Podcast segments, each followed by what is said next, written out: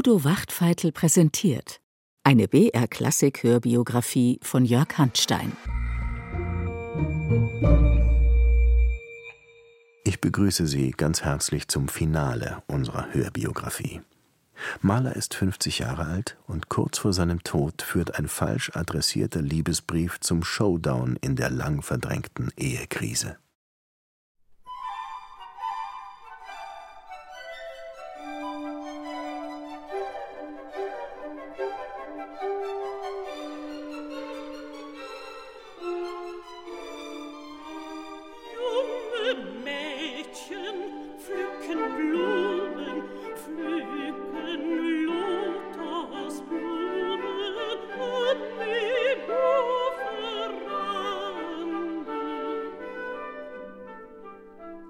Toblach, Südtirol, im Sommer 1910. Mahler sitzt in seinem Komponierhäuschen, beschattet von dunklen Fichten. Weiter vorne weiden Kühe. Mahler schaut hinaus auf die liebliche Landschaft und komponiert. So sind das Lied von der Erde und die neunte Sinfonie entstanden. Nun folgt die zehnte. Es ist Mitte Juli. Alles prangt in sattem Grün.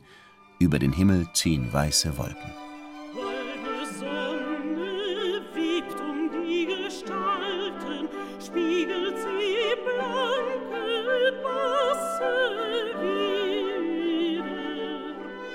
Mahlers Leben nimmt seinen gewohnten Lauf. Allerdings ist er allein. Seine Frau Alma weilt zur Kur in Tobelbad. Sie soll, wie sie sagt, ihre kranken Nerven kurieren, und sie lässt nichts von sich hören. Von dir noch keine Zeile. Almschi, hast du wirklich nicht fünf Minuten für mich zu einer Korrespondenzkarte? Was macht Guki? Wenigstens das schreibe mir gründlich. Alma hätte in der Kuranstalt nun wirklich genug Zeit für eine Karte. Doch offenbar nehmen sie andere Dinge vollständig in Anspruch. Im Tobelbad lebte ich wie immer, wenn ich irgendwo allein war. Vollkommen einsam. So einsam und melancholisch, dass der besorgte Leiter der Anstalt mir junge Leute vorstellte, die mich auf meinen Spaziergängen begleiten sollten. Oh, sieh, was tummeln sich für schöne Knaben dort an dem Ufer, auf roten Rossen, weit hin glänzend wie die Sonnenstrahlen, schon zwischen dem Geäst den grünen Weiden, traut das jungfrische Vögel Der Künstler X war mir besonders sympathisch, und es bestand für mich kein Zweifel, dass er mich liebte und meine Gegenliebe erhoffte.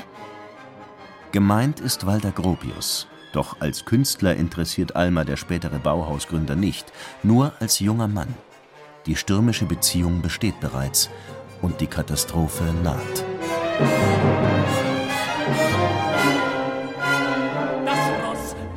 Wird fröhlich auf und scheut und saust dahin, über Blumengräser wanken, die Hufe sie zerstampfen. Der im Stunde hingesunkene Blüten heil wie Flattern, im Taumel seine Mähnen dampfen heiß die Lüstern. Glücklich empfängt Mahler seine sichtlich aufgeblühte Frau am Toblacher Bahnhof. Ihrem Liebhaber gegenüber ist Alma weit weniger schreibfaul. Häufig unternimmt sie Spaziergänge in den Ort.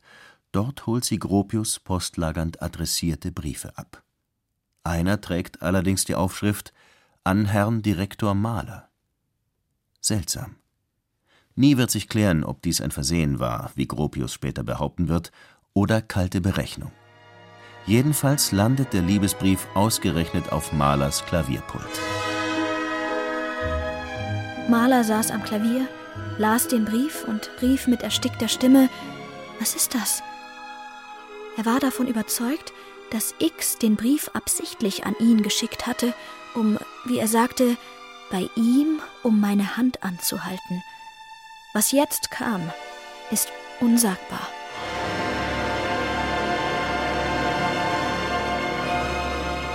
Die Töne ballen sich zu einem sprachlosen Schrei, vom Ton A zerschnitten wie von kaltem Schmerz. Alma lässt alles heraus, was sich an Frustration angestaut hat. Der lang verdrängte Konflikt bricht auf wie eine Wunde. Mahler fühlte zum ersten Mal in seinem Leben, dass es eine innere Verpflichtung gegen den Menschen gibt, dem man sich nun einmal verbunden hat. Er fühlte plötzlich Schuld. Wir gingen tagelang unter lautem Weinen nebeneinander her.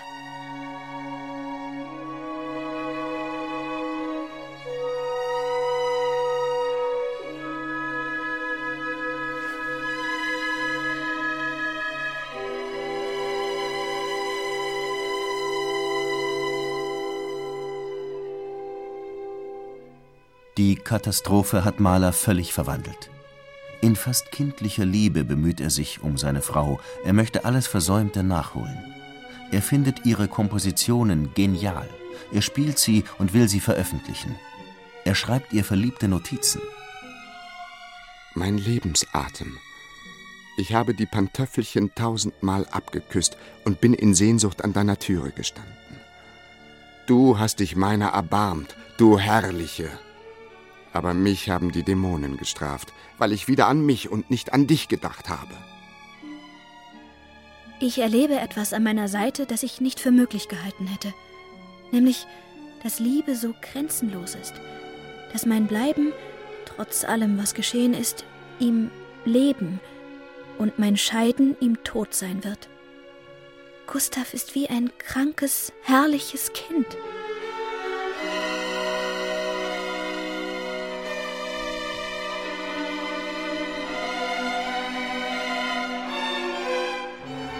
So schreibt Alma an Gropius. Und tatsächlich wird sie ihren Mann bis ans Ende nicht im Stich lassen. Allerdings wird sie das Verhältnis keineswegs beenden. Alma kann warten. Zu allem Übel wird Mahler nun tatsächlich krank. Es befällt ihn eine schwere Angina, und er ist psychisch völlig zerrüttet. Tag für Tag muss ihn Alma aus dem Komponierhäusel holen. Ich tat das sehr vorsichtig, denn in dem Übermaß seiner Angst, er könne mich verlieren, habe mich vielleicht schon verloren, lag er oft auf dem Erdboden der Hütte und weinte. Denn so, sagte er, sei er der Erde näher. Ach, ach, leb wohl, mein Seitenspiel. Lebe wohl, leb wohl, leb wohl. Für dich leben, für dich sterben. Almschi.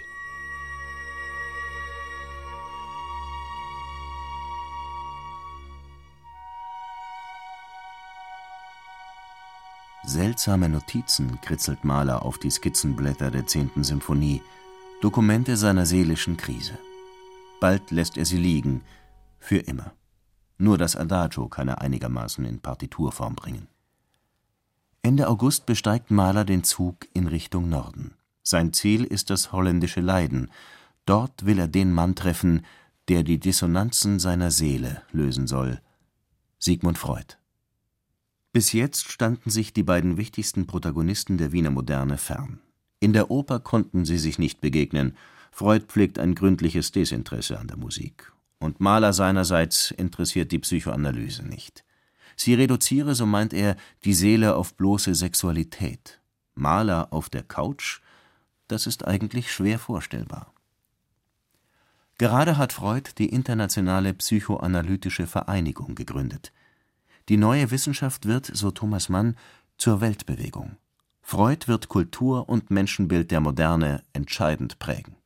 Eigentlich der größte Revolutionär, denn er lehrt, dass wir alle an der Unfreiheit erkrankt sind. Nicht alle geben Hermann Bahr recht. In Künstlerkreisen ist Freud lebhaft umstritten. Und Mahler hat es wohl eher mit Karl Kraus gehalten. Psychoanalyse ist jene Geisteskrankheit, für deren Therapie sie sich hält. Nun aber ist Freud der letzte Strohhalm, an den sich Mahler klammert.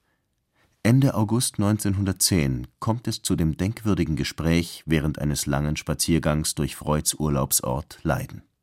Sein Besuch schien ihm notwendig, weil seine Frau sich damals gegen die Abwendung seiner Libido von ihr auflehnte. Wir haben in höchst interessanten Streifzügen durch sein Leben seine Liebesbedingungen, insbesondere seinen Marienkomplex oder Mutterbindung, aufgedeckt. Ich hatte Anlass, die geniale Verständnisfähigkeit des Mannes zu bewundern. Es war, wie wenn man einen einzigen tiefen Schacht durch ein rätselhaftes Bauwerk graben würde. Dass Alma in älteren Männern ihren geliebten Vater suchte, ist offensichtlich. Sollte umgekehrt Mahler in der jüngeren Frau seine Mutter gesucht haben? Alma Mater? Immerhin gibt es zu denken, dass ihn Alma stets am meisten liebte, wenn sie ihn als krankes Kind bemuttern konnte. Wie aber passt dies zu ihrer Vaterbindung? Es ist wirklich rätselhaft. Der Besuch bei Freud scheint jedenfalls etwas bewirkt zu haben. Tags darauf telegrafiert Mahler: Ich bin fröhlich. Unterredung interessant. Aus Strohhalm Balken geworden. Reisefertig nach Toblach. Offenbar hält er sich bereits für geheilt. Euphorisch sitzt er im Zug und schreibt ein Gedicht an Alma nieder. Nachtschatten sind verweht an einem mächt'gen Wort. Verstummt der Qualen nie ermattend wühlen. Zusammenfloß zu einem einzigen Akkord mein zagend Denken und mein brausend Fühlen.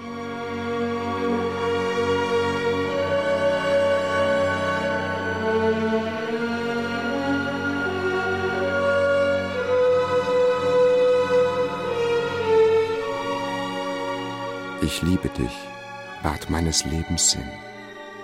Wie selig will ich Welt und Traum verschlafen. O liebe mich, du meines Sturms Gewinn. Heil mir, ich starb der Welt, ich bin im Hafen.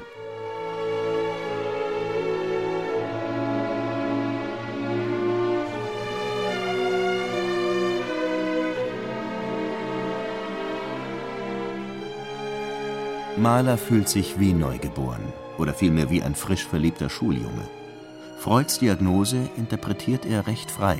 Er gibt sich optimistisch, aber noch plagt ihn die Angst, seine Frau zu verlieren. Mein geliebtes, wahnsinnig geliebtes Amschili. Glaube mir, ich bin krank von Liebe. Seit Samstag 1 Uhr lebe ich nicht mehr. Gott sei Dank. Jetzt eben habe ich deine Briefein bekommen. Aber Almschi, Du musst es mir doch immer wieder sagen, denn morgen schon glaub ich's nicht mehr. Denn es ist ein Glück ohne Ruhe. Von Ruhe kann ohnehin keine Rede sein. Ein gigantisches Konzert steht bevor, die Uraufführung der achten Symphonie in München. Der Konzertagent Emil Gutmann hat eine große Marketingkampagne gestartet. Er nennt das Spektakel Symphonie der Tausend. Maler prangt an jedem Kiosk, an jeder Trambahn, an jeder Litfaßsäule bis hinunter auf Dackelhöhe. Maler hasst diesen Humbug. Einstweilen wird hart geprobt auf dem Ausstellungsgelände hinter der Bavaria. Ein Riesenorchester, acht Solisten, zwei Chöre und ein Kinderchor sind zu koordinieren. Das neue Wiener Journal berichtet Mit hastigen Schritten schreitet die kleine gedrungene Gestalt Gustav Mahlers zu seinem Pulte vor dem ein bequemer Lehnstuhl steht. Über seinen Zügen liegt Heiterkeit. Behaglich lässt er sich nieder, dann hält er die hohlen Hände vor den Mund und ruft den Kindern ein lustiges Guten Morgen zu, das mit hellen Stimmen lustig erwidert wird.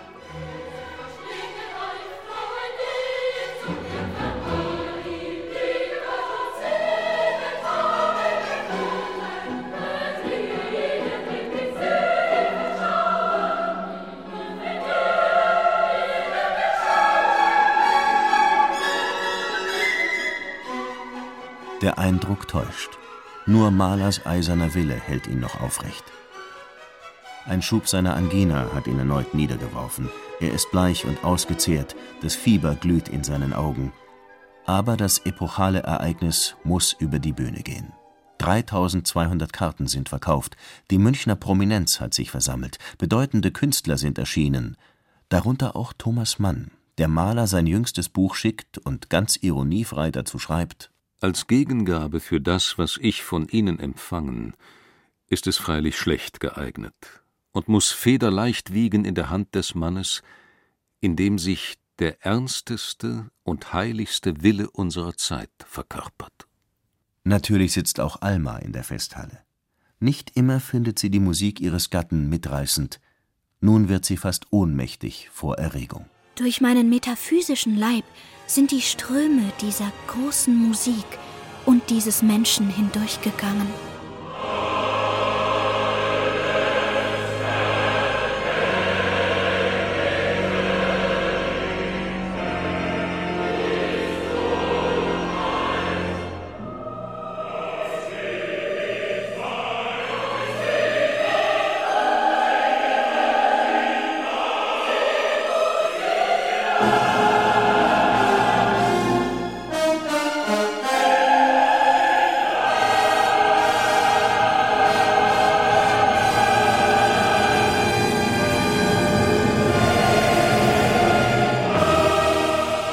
Mahler verbindet das ewig Weibliche mit dem geistig Schöpferischen. Ob sich Alma in der Schlussszene wiedererkennt? Als Mater Gloriosa oder eher als große Sünderin? Jedenfalls widmet Mahler die achte Symphonie ihr. Meiner lieben Frau, Alma Maria. Die Münchner Uraufführung am 12. September 1910 ist der Gipfel von Mahlers Komponistenlaufbahn. Ein Triumph. Nun beginnt wieder der Alltag. Die Saison in New York steht an. Auf der SS-Kaiser Wilhelm haben die Malers gebucht. Aber zuvor noch lässt Alma Gropius wissen, welches Bett sie im Schlafwagen belegt.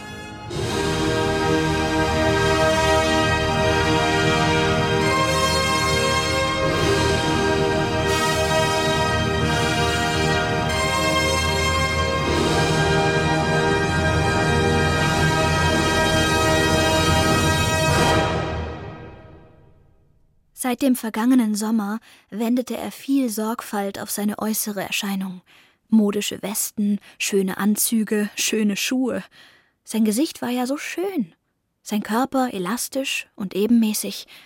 Er hatte es leicht, gut auszusehen. Wohlgemerkt, Alma meint ihren Mann, nicht ihren Liebhaber. Auf See scheint sich Maler rundum zu erholen. Tatkräftig startet er Ende November in seine vierte Wintersaison in Amerika. Mir geht es recht gut.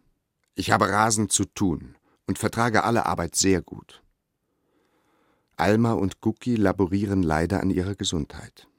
65 Konzerte soll Mahler geben, in New York und auswärts. Aber die Saison verläuft wenig glanzvoll, überschattet von Konflikten mit der Philharmonic Society. Ende Februar wird Mahler krank, die Angina scheint wieder auszubrechen. Das 48. Konzert dirigiert er unter starkem Fieber. Es wird sein letztes bleiben. Mahler bricht zusammen. Er zeigt Symptome einer Herzkrankheit, Endiokarditis. Ein Spezialist wird herangezogen. Dessen Assistent, ein gewisser Dr. George Baer, erinnert sich später: Ich entnahm Blut aus dem Arm und spritzte einen Teil davon in Bouillonbehälter. Nach einer Inkubationszeit von vier bis fünf Tagen enthielten alle Behälter eine Reinkultur jener Organismen, die dann als Streptococcus viridans identifiziert werden konnten.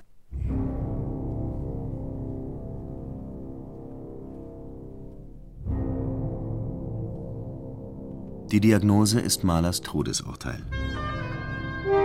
Die grünlichen Bakterien gedeihen prächtig an den geschädigten Herzklappen. Auf der Heimreise wird Mahler immer schwächer.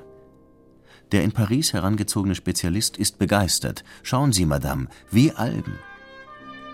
Unter großen Anstrengungen liest Mahler sein letztes Buch Das Problem des Lebens von Eduard von Hartmann. Es kreist um die Frage, die Mahler unentwegt beschäftigt hat. Hinter allem Leben lauert wie ein Gespenst der Tod.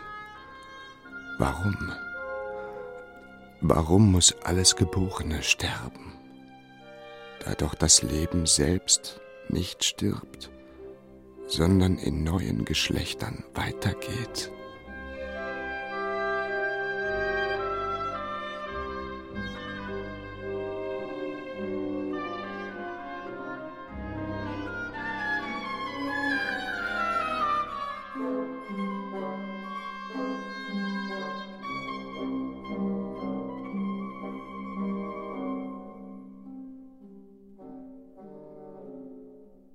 Alle Spezialisten sind machtlos.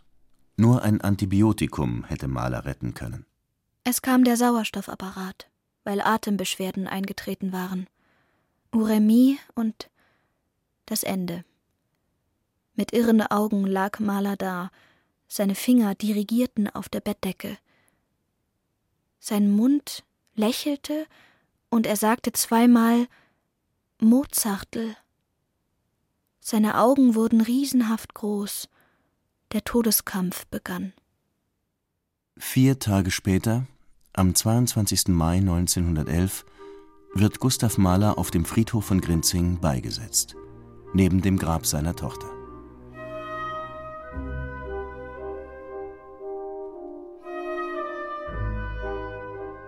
Fünfhundert Trauergäste geben ihm das Geleit, Angehörige der Hofoper, bekannte Künstler, seine Jugendfreunde, sein alter Klavierprofessor, sein junger Freund Bruno Walter. Einige tragen Regenschirme, aber durch die Bäume fällt schon wieder Sonnenlicht. Als der Trauerzug am Grab ankommt, endet der starke Regen und ein Regenbogen wölbt sich über dem Friedhof. Ohne feierliche Worte und ohne Musik, wie es Maler gewünscht hat, senkt sich der Sarg in das Grab. Nur der Gesang einer Nachtigall ist zu hören, dann bedeckt sich der Sarg langsam mit Erde.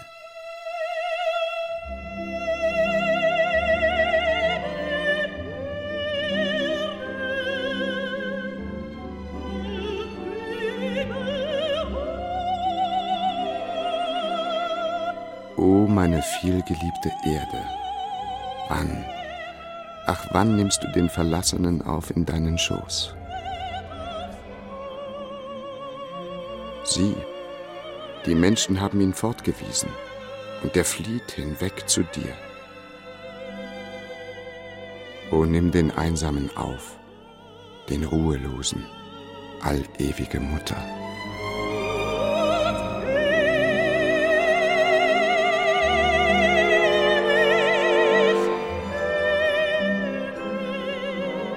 Im November wird Bruno Walter das Lied von der Erde uraufführen.